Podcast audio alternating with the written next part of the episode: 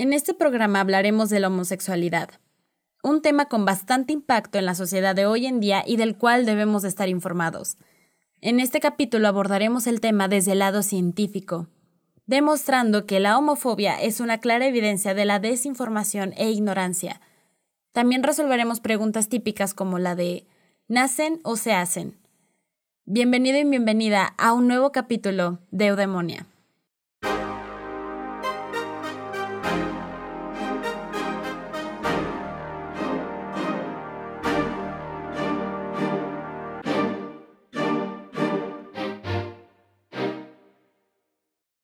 Hola, bienvenido, bienvenida a un nuevo episodio de Eudemonia. Espero que estés teniendo un muy bonito día. Yo estoy muy emocionada de estar nuevamente hablando sobre un tema que me apasiona y es sobre la homosexualidad. Me gusta porque lamentablemente siento que es un tema del cual estamos muy poco informados. Y es por esto que hay tanta discriminación hacia la comunidad LGBTI. Por eso estoy emocionada, porque sé que la información que voy a compartirte puede hacerte cambiar de perspectiva y puede cambiar mucho esta situación de odio.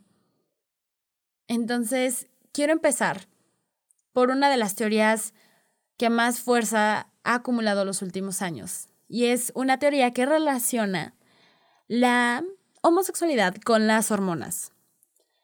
Las hormonas desarrolladas durante la etapa embrionaria y que está muy ligada a la cantidad de testosterona.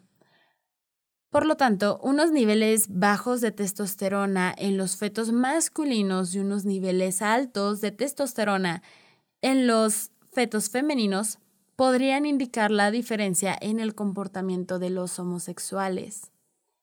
Todos tenemos cierta cantidad de testosterona.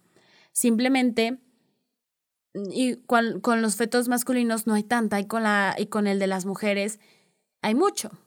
Y esto produce a una persona homosexual. Pero tampoco podemos aferrarnos a esa teoría, porque es cierto que también influyen muchos aspectos genéticos, ambientales, entre otros.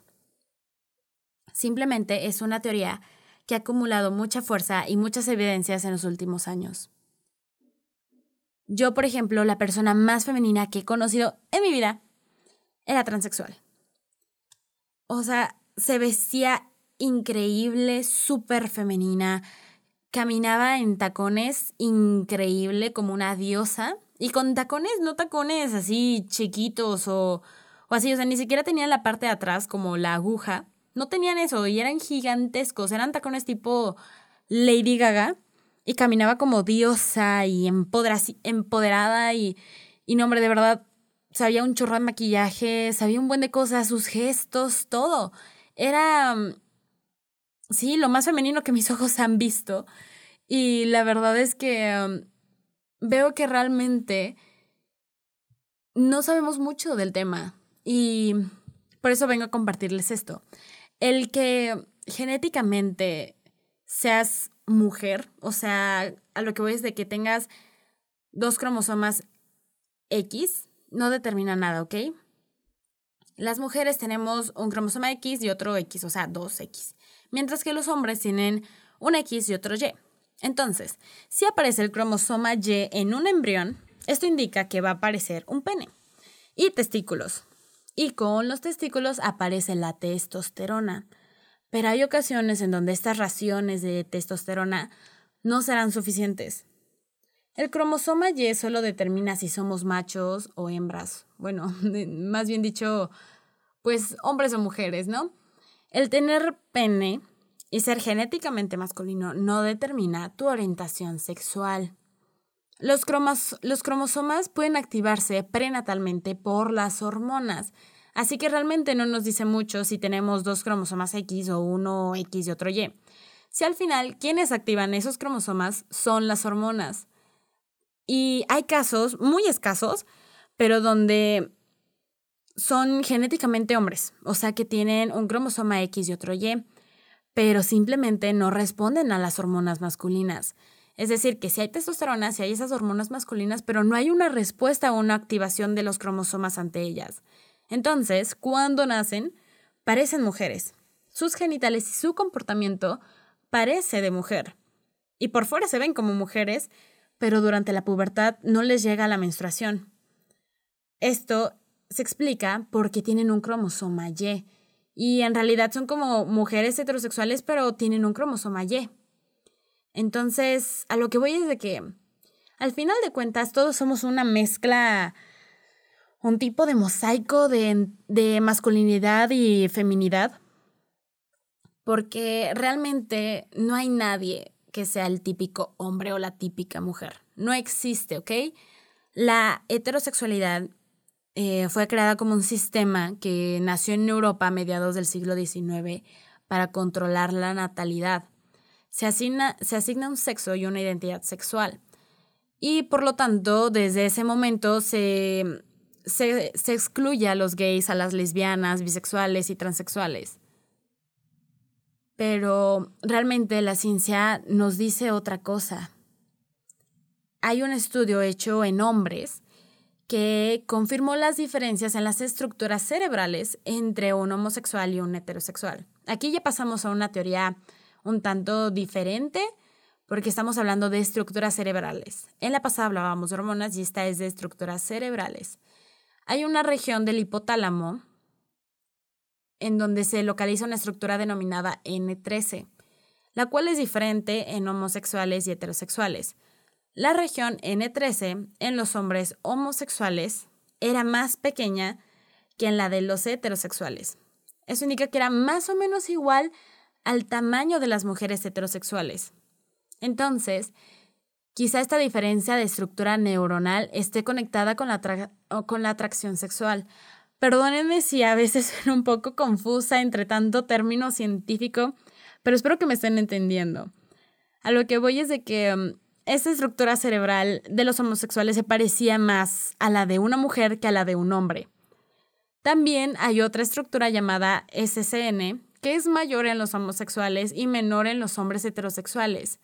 Es decir, también, al igual que la pasada, tienen un tamaño parecido al de la mujer. Entonces, hay cambios en la estructura del cerebro de los homosexuales que hace que se parezcan más al de las mujeres. Otra diferencia es la que hay entre homosexual y transexual, porque no es lo mismo. Homosexualidad significa que te sientes atraído por el mismo sexo y transexualidad es que no te sientes identificado con tu sexo. También hay una estructura que es afectada por las hormonas, pero no se presenta en homosexuales, se presenta solamente en transexuales. Esto es un claro indicador de que hay una diferencia entre estos dos. Así que por favor, no escuchen a personas que dicen que biológicamente eres hombre o mujer. La biología no miente, no saben, porque de verdad no saben lo que dicen. O sea, ellos piensan que simplemente el tener pene o vagina ya determina si eres hombre o mujer. Pero tu cuerpo no define quién eres en lo absoluto. El que tengas pene o vagina no determina nada. Tiene que ver más con las hormonas y la estructura cerebral. Porque, pues, viéndolo de otra manera, el cerebro es parte de tu cuerpo. Entonces, si cierta parte de tu cerebro se ve afectada con las hormonas, entonces un hombre trans, si nace siendo mujer, aunque sus genitales no correspondan, esa es otra manera de verlo. Entonces, en realidad, las hormonas, de hecho, son las responsables en gran parte de cómo somos, cómo nos sentimos y cómo nos comportamos. Es por esto que a veces las mujeres nos ponemos que nuestro comportamiento o nuestro sentir puede cambiar mucho en, en cuando estamos menstruando, porque las hormonas se ven involucradas. Pero a lo que voy es que las hormonas determinan, no, no es que determinen, pero sí afectan mucho en cómo nos comportamos. Así que, si a mí un transexual me dice que es mujer, entonces es mujer. Por esto es importante que se eduquen y que se informen, que no crean lo que escuchen, todo lo que escuchan. Y lo mismo con este podcast. Si ustedes tienen alguna duda al respecto, vayan, investiguen. Yo les recomiendo que vayan a ver un video que se llama Homosexualidad de Edward Ponset, es un documental, está muy interesante y de hecho me basé en ese video para hacer este podcast, este episodio. Así que se los recomiendo mucho porque pueden agarrar cosas diferentes a las que yo agarré. Vayan y búsquenlo en YouTube. Pero a lo que voy es que hay mucha gente ignorante que habla en nombre de la ciencia y, y no que biológicamente es una cosa y no lo puedes cambiar. O sea, de verdad, no, no sé cómo hablan en nombre de la ciencia cuando la ciencia dice y muestra otra cosa. El hecho de haber nacido en el cuerpo que hayas nacido no determina quién eres, ¿vale?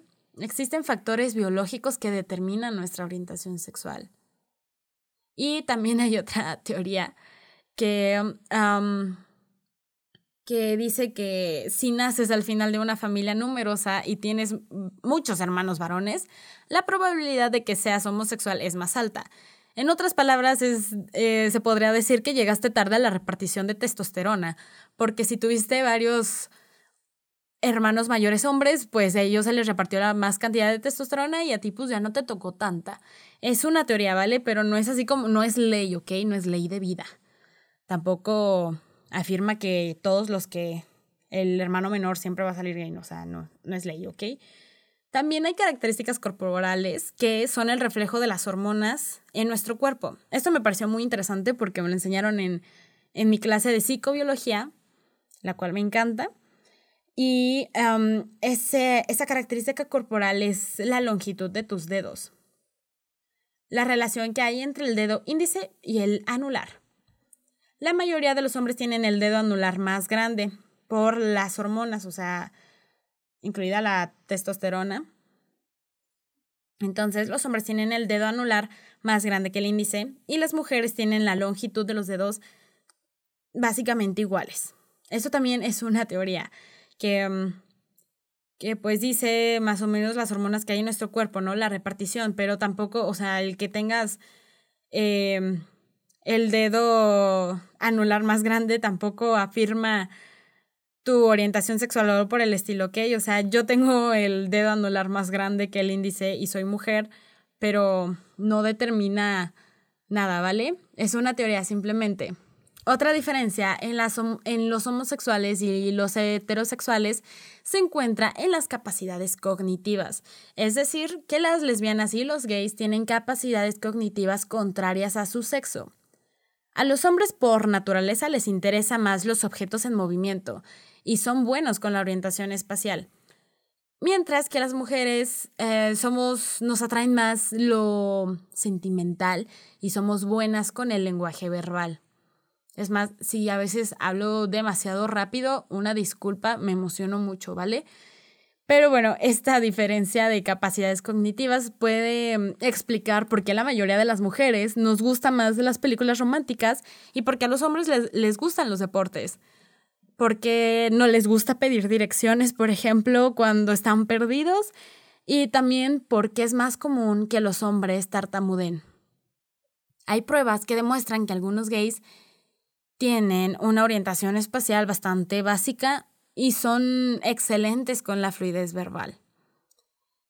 Y a lo que voy con todo esto es de que algunas personas creen que todo se construye socialmente, incluso el género sexual, que las diferencias sexuales se encuentran en la sociedad, que la sociedad lo define todo, que es culpa todo de la sociedad, pero la realidad es que muchas diferencias sexuales vienen ya establecidas en el cerebro, ¿ok? Y el ambiente las refuerza. En realidad es un poco de las dos. Es en parte ambiente, en parte los genes. Entonces, realmente lo que hacen estas dos es que se refuerzan constantemente, pero una no determina por completo la otra, ni tu persona. Y bueno, si no me crees, hay un experimento que se hizo con changos, en donde así recién nacidos tomaron al macho y a la hembra por separados y a cada quien le pusieron una pelota y una muñeca de trapo. El chango se entretuvo más con la pelota y la changuita con la muñeca de, de trapo. Esto indica que, que pues ya viene por naturaleza, las mujeres ya tenemos ese instinto, instinto maternal. y bueno, si, si no lo crees suficiente, también se hizo un experimento con, con bebés, o sea, seres humanos. Y haz de cuenta que tenían al hombre y a la, al niño y a la niña en diferentes partes, pero por separado y les pusieron las mismas cosas. A cada quien se le puso una pelotita como un tipo péndulo y una foto de su, de su mamá. Entonces, el niño se quedó embobado en la pelotita y la mujer en la niña pues en el en la foto de su mamá. Esto se debe a que pues las mujeres nos vemos más enganchadas por por lo sentimental. La niña se quedó embobada porque había un lazo sentimental con la madre y el niño con la pelota porque le interesa el movimiento, ¿vale? Entonces, em, también, por ejemplo, hay un caso de un niño que al nacer ocurrió un accidente y su pene quedó destruido. Su doctor, John Money, le hizo una reasignación de género y le aconsejó a los padres que lo trataran como una niña. Entonces su nombre cambió de Brian a Brenda. Durante la pubertad se le aplicaron hormonas femeninas y se decía que era una historia de éxito. Pero al crecer Brenda se volvió David, se casó y adoptó hijos. Entonces, a lo que voy con todo esto es que al final no importa si te llevan al psicólogo, si te operan, si te inyectan hormonas o si te tratan como niño o niña. No puedes cambiar a una persona, debido a que esta programación del cerebro se desarrolla desde el principio de, de su desarrollo. La segregación de hormonas en los primeros momentos del desarrollo define si es, si es mujer o hombre. Y al final esta historia es, es pues es triste porque al final eh, nuestro protagonista David se suicidó. Y bueno, esto es un claro ejemplo que no podemos decidir por la vida de los demás, ni juzgarla si está bien o mal. La homofobia y la, discriminación hacia personas del grupo LGBTI es un claro indicador de la ignorancia y la falta de educación que existe en la sociedad, tristemente. Pero ser homosexual, transexual, bisexual o demás, es cierto, sí, no es común, pero tampoco es algo antinatural. Es más, la sexualidad existe incluso en los animales. Y no es algo que se pueda curar porque no es una enfermedad. Entonces, respondiendo a la pregunta de nacen o se hacen, pues la respuesta es que ambas. todo lo que les acabo de explicar es básicamente como que nacen porque pues ya es algo que traen definido desde que son fetos por la segregación de hormonas, estructuras cerebrales y demás. Pero pues también hay quien decide hacerse, quien quizá por curiosidad le gustó y ahí se quedó. La verdad es que hay de todo, o sea, no podemos casarnos con una idea y está bien, o sea, se tiene que respetar por igual. ¿Ok? Entonces espero que este capítulo te haya servido, eh, hayas aprendido algo nuevo y que lo hayas disfrutado tanto como yo. Les mando un gran saludo a todos y espero que estén muy bien, que se les estén pasando bien en cuarentena y pronto saldremos de aquí. Pero todo con paciencia y siempre respetándonos el uno al otro. Cuídense mucho y nos vemos en el próximo episodio.